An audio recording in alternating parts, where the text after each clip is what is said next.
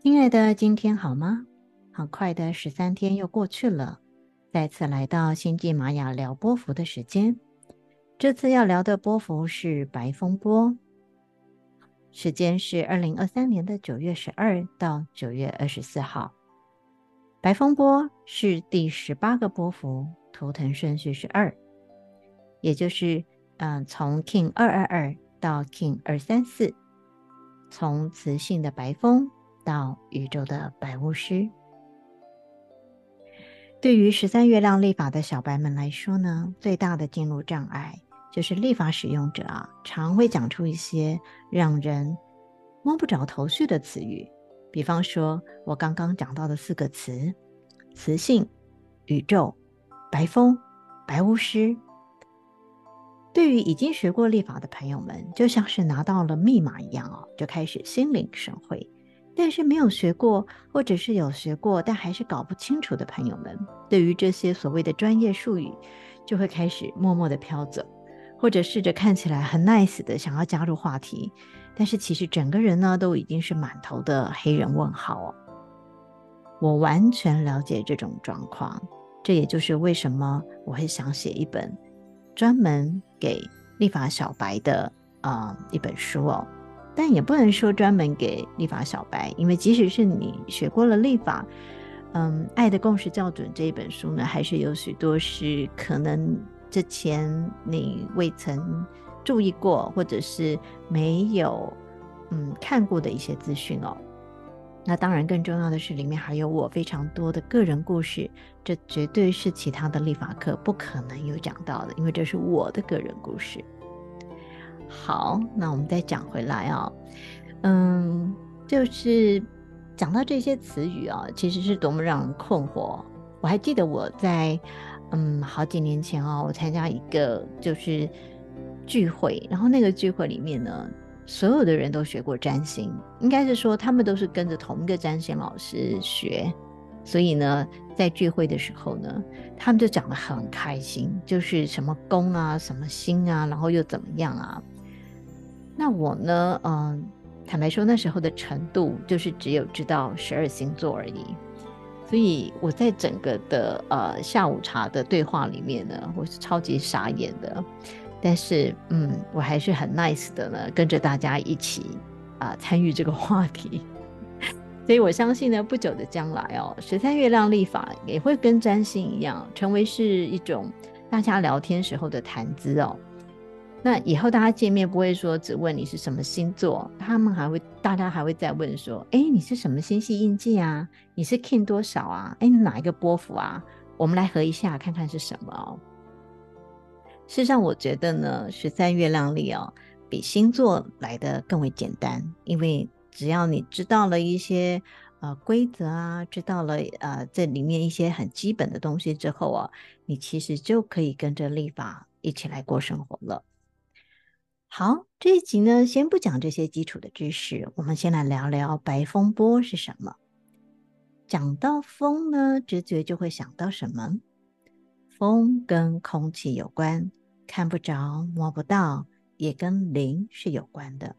所以白风的关键字就是灵魂、沟通、呼吸。风没有形体，但是风吹过来的时候，你肯定会有感觉。灵魂是看不见的，但我相信大部分的人都相信灵的存在。不然呢，我们干嘛要去庙里拜拜？会跟上帝祈祷，会跟着妈祖绕境。有些人呢，还会有特殊的感应哦，嗯，身体就会开始起鸡皮疙瘩，对吧？而我们身体内在的风啊，就跟呼吸有关，透过一呼一吸，开始有了生命，也开始汰旧换新。这样是不是比较容易记忆了呢？白风啊，好轻盈的风，跟灵性、呼吸、沟通有关。每个波幅呢，从调性一开始到调性十三结束。所谓的调性呢，就像是音调，在音乐里面，我们有不同的音调，比方说 C 大调啊、E 小调啊等等不同的调子。那每一种调子呢，演奏起来都有它特定的感觉。同样的调性也是如此哦。调性在英文是叫痛哦，所以它它是中文我们把它翻译成调性。嗯，那调性呢是从一到十三的数字哦，每一个数字呢都有它的特质跟意义。有兴趣的朋友们呢，可以先参考我书中的第三章，会有讲到调性的关键字哦。那我们今天呢，先来认识啊、每一个波符的开头跟结尾啊，一定是一跟十三，开头是一，结尾是十三。一是什么呢？一的特质就是它是磁性，而磁性会怎么样？磁性会吸引哦。所以呢，啊、这个。讲到一的时候，我们就会想到哦，磁性般的吸引跟聚焦。而每一个波幅的结束呢，都是十三，十三代表了超越跟当下。那每一个波幅呢，都是从一到十三的，也就是从磁性的一吸引，一直扩展到宇宙的十三超越，再回到磁性的一吸引，就是到了下了下面一个波幅了。所以它就像一个。呼吸的一个过程哦，不断的起伏，不断的循环。那数字的部分呢，我们今天呢就先讲这两个数字。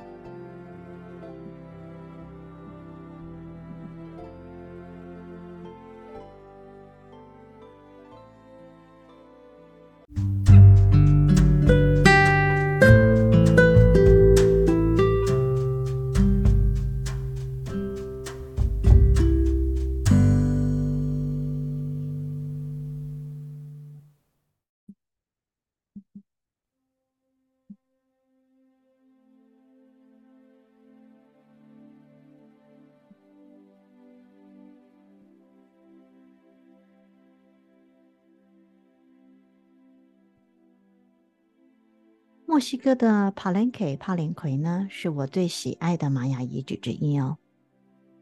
我在二零一一年时第一次来到这里，当时我一到这个地方啊，眼泪就掉个不停。我很少有这么强烈的反应，所以那次灵魂记忆被唤醒的震撼，真的是记忆非常的深刻。而我和玛雅的姻缘，就从我踏上帕连奎之后呢，被打开了。在帕兰克，就是帕连奎这个地方啊，你很容易就会很有感觉。这也就是说呢，白风的能量啊是无所不在的。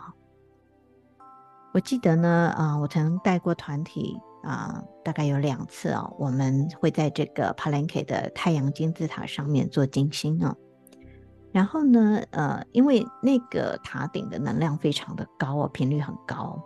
然后就有两次哦，呃，不同的时间点哦，有有两个人哦，都是在静心的时候呢，太进入到状态了，结果差点回不来。就是我们静心都结束了，但是他们的，呃，这个灵啊，还在一个更高的境界里面，他的他们自己的灵魂就没有办法回到自己的身体里哦。然后我们当时当然很紧张啊，就是又洒水呀、啊，又吹气，又点穴，什么都做啊。那啊，非常幸运的就是他们真的都有回来，然后我们真的是在旁边不断的呼唤他们哦，然后那个身体呢，他们才慢慢的恢复知觉哦。所以来到像这样子的地方呢，其实很重要的就是带领者啊，怎么样去带领进入到进行当中，当然要有能力呢，把人们重重新带回到地球上来哦。那帕兰克最著名的遗址哦，其实是悲鸣神殿哦。为什么叫悲鸣神殿？最主要是因为在它的这个金字塔的呃上方最上面的地方呢，就发现了很多嗯玛雅文字的雕刻哦。那这些呢，后来都会都有放在帕兰克的博物馆，嗯，好像真品应该是放在墨西哥的人类学博物馆吧。嗯，那玛雅最重要的统治者呢，帕卡沃坦，帕卡沃坦的陵墓呢，就是在这个悲鸣神殿里哦。那当时他们当然是先发现了悲鸣神殿，因为这个神殿是很大一个，这个金字塔是很大的哦。那可是没有人知道说，原来那个底下呢，其实是有一个呃墓室在里面。那帕卡沃坦的墓呢，它是在。啊，一九五二年的六月十五日，那一天呢是 King 二一八行星的白金日哦，它是在那一天被发现的。那它是呃怎么样会被人家发现呢？毕竟它是在一个呃地底下哦。那在地底下的呃陵墓是大家怎么会想到说？因为毕竟你不太可能去挖掘它，它就是一个金字塔。但是那时候的技术又没有很好到你可以用这种啊、特殊的这种射线可以去探查哦。那到底是怎么样是被发现的呢？原来呢，在那个日子的三年前呢，也就是在一九四九年的时候呢，人类学家艾伯特鲁兹哦，他就在碑铭金字塔的这个塔顶的地方呢。他有注意到呢，有一个砖块上面是有一个管子从地板上竖起来，他就想说，他就觉得，嗯，底下应该是有其他的东西。后来就发现呢，这根管子哦，是从金字塔底部的有一个墓室一路这个延伸出来，再上到楼梯，最后到这个金字塔顶端的。那这根管子呢，后来啊就被称作做 Telectonal。我不知道发音是不是这样啊，但是在荷西博士他们他就说这个叫做 telectonal 哦，那这个就是叫做地球圣灵的发声管道，地球圣灵的发声管道哦。那嗯，他花了三年的时间哦，才让这个帕坎沃坦的这个墓室呢被打开来啊。那我相信很多人都看过帕卡莫坦的这个墓室，它的这个棺盖哦，呃，就是有一个呃图片，应该很很多人应该会有印象。我也会把这个图片呢，就是放在我的 FB 社团“只为你读交流圈”里面哦。呃，它就是一个看起来像是一个太空人在驾驶太空船哦。那这个棺盖其实真的非常的巨大哦。那我们到那个帕兰克遗址的时候，通常都会到它的嗯附近的它的博物馆哦。它博物馆里面呢，就有一个呃仿造它的墓室，就是大概呃一比一的复制品哦，就放在那边，所以你可以真实的看到，哇，这个棺盖是非常巨大的。那也我也会把这个在博物馆拍摄的照片跟影片呢，放在我的 FB 社团“只为你读交流圈”里面，再请大家加入社团哦。那在悲鸣神殿的旁边呢，还有一个金字塔。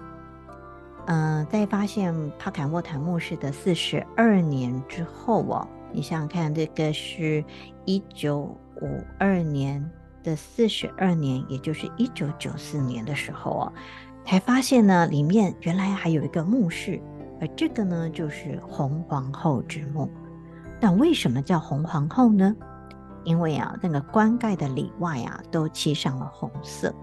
据说呢，当这个棺盖被揭开的时候啊，红色的朱砂粉末呢飘散四处，而这个啊遗骸呢是一个女性哦。那当时考古学家就认定了，这个人呢应该是一个皇族，而且是个统治高层哦。因为呢，这个棺盖啊跟帕卡沃坦的很类似，但是红皇后的这个棺盖呢，完全没有任何的象形文字跟雕刻，因此呢就没有办法证明他是谁，也没有提到下葬的日期，所以就考古学家来说，它还是一个未解之谜哦。那在红皇后 Stephanie South 就是史蒂芬南的著作啊，开启你的多次元自我当中呢，还有提到。帕兰克里面的帕坎沃坦与红皇后之墓，就是我刚刚提到的这两个墓室哦。他说呢，透过留在这个地方的这个伏葬，让宇宙历史的发展得以被世人所知。佛藏是什么东西啊？事实上，它是运用这个啊、藏密的一些用语啊。佛藏是嗯藏传佛教的用语啊。那啊，在西藏的传统当中呢，伏葬是来自于莲花生大师啊，他只是他的明妃依喜错家，为了未来的修行者呢，要将伏葬埋藏起来，使这一些珍贵的教法在预定的时间被发现。因此，伏葬跟伏葬师的角色呢，就像是宝藏的埋藏者跟发现者。那伏葬有很多种哦，有些是实质的物体，有些是象征性的。还有呢，是纯粹心智的伏葬，只会在某个被隐藏的东西出现之后才会被引发。在我看来呢，我觉得伏藏哦，就是西方高龄讯息中所说的时间胶囊，是由对的人在适当的时机取出来；而 Palenque 的伏藏呢，是纯粹心智的伏藏，也就是两个金字塔里的墓室——帕坎沃坦之墓与红皇后之墓。史蒂芬南 （Stephanie South） 呢，在书中呢，他是这样子写的啊、他说：“宇宙历史传输是透过男性跟女性炼金术士的结合而诞生的高等知识。当荷西博士跟 Stephanie South 史蒂芬南呢听见宇宙历史的时候，他们同时沉浸在一种看不见的立场里面，并且开始解码心电感应的记忆与感知。荷西博士就是伏藏师。”或者是说呢，他就是发现隐藏珍宝的人，而这个隐藏的珍宝就是红皇后的伏藏，是在一个周期结束而另一个周期打开的时候出现。白话来讲呢，这两个墓室啊会被打开，跟我们身处于一个周期转换的时刻有关。也就是说呢，我们正处于一个周期结束，而另一个周期开始的交接阶段。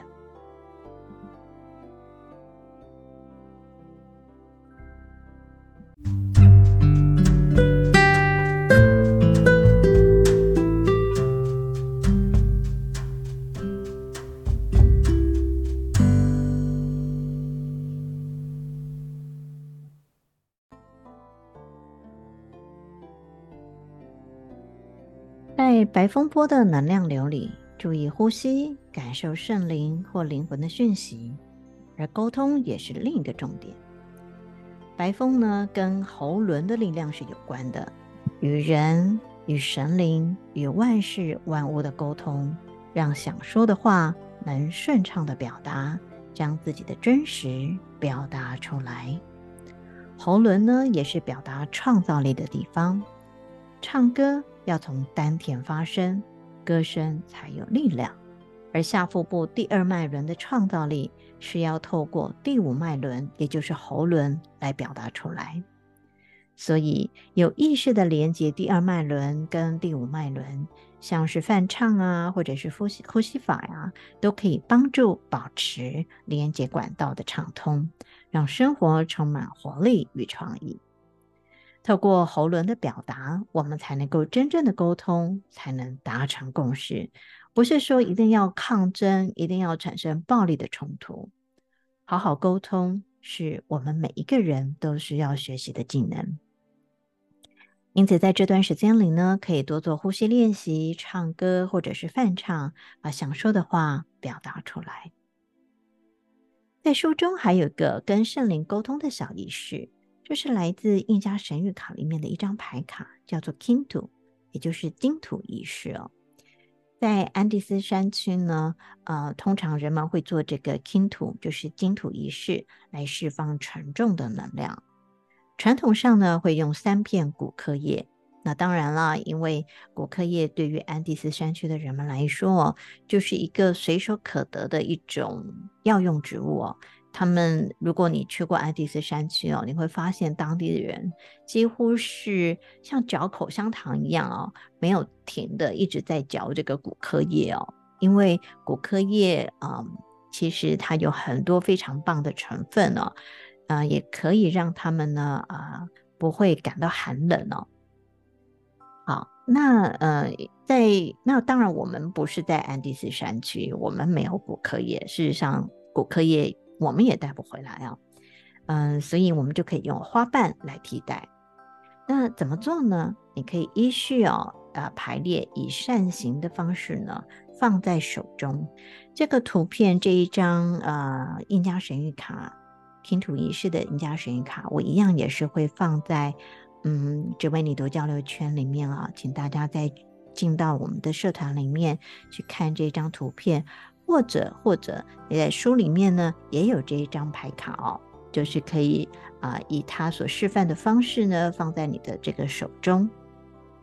那三呢也是一个呃重要的数字哦，三呢代表三个礼物、三个品质、三个卓越不凡的啊、人生的关键，也就是爱、服务与智慧。那三呢，也代表三个世界，也就是内在世界、这个世界与上部世界。好，或者是说，有些会讲说是上部世界、中部世界或下部世界，都是可以的哦。那也是家庭啊，就是父母子啊，有三个火焰的颜色：蓝、黄、红哦。那当你把这个手中的这个花瓣哦，或者是叶子，你做一个扇形的排列之后呢，接着你可以去立下你心中的意图，也就是你想要跟神灵说的话，你想要释放的沉重的能量啊，再将这些手中的花瓣高举向着天空，你透过吹气啊，就是这样子吹气，将所有想要释放的沉重能量呢，都吹到花瓣上面。那当你吹气的时候，你就是全心全意的把你自己，还有那些沉重的能量，就是要吹到花瓣上啊，然后将，然后让这个花瓣呢，就是请这个妈妈维拉，也就是风之妈妈，妈应该是说风之女神，或者因为在安第斯山，他们将这些自然元素呢，他们都说这叫做妈妈啊，就是母亲啊，风之母亲。让这个妈妈韦拉吹走，或者是你也可以献给大地之母啊，请她转化。所以呢，这是一个很简单又很容易实做的一个小仪式。那如果你心中有什么觉得阿萨的事情啊，或者是你想要去释放掉的人事物哦，都可以去透过这样子的一个仪式来做一个呃简单的嗯。仪式虽然简单，但是它的意义却很重大啊！透过仪式呢，我们可以让很多的事情让它更具体化，就像是一个决心一样，你可以把这个能量呢更具体的显化出来。好，今天的星际玛雅聊波符呢，和大家聊的是白风波，我们就到这里了。书中还有许多没有讲到的部分，也请大家再继续阅读哦。请务必记得按赞或订阅“只为你读”，并且加入 FB 社团“只为你读交流圈”，让《爱的共识校准》这本书以及“只为你读”的频道继续陪伴着你，也让我们一起自然而然的与爱共识校准。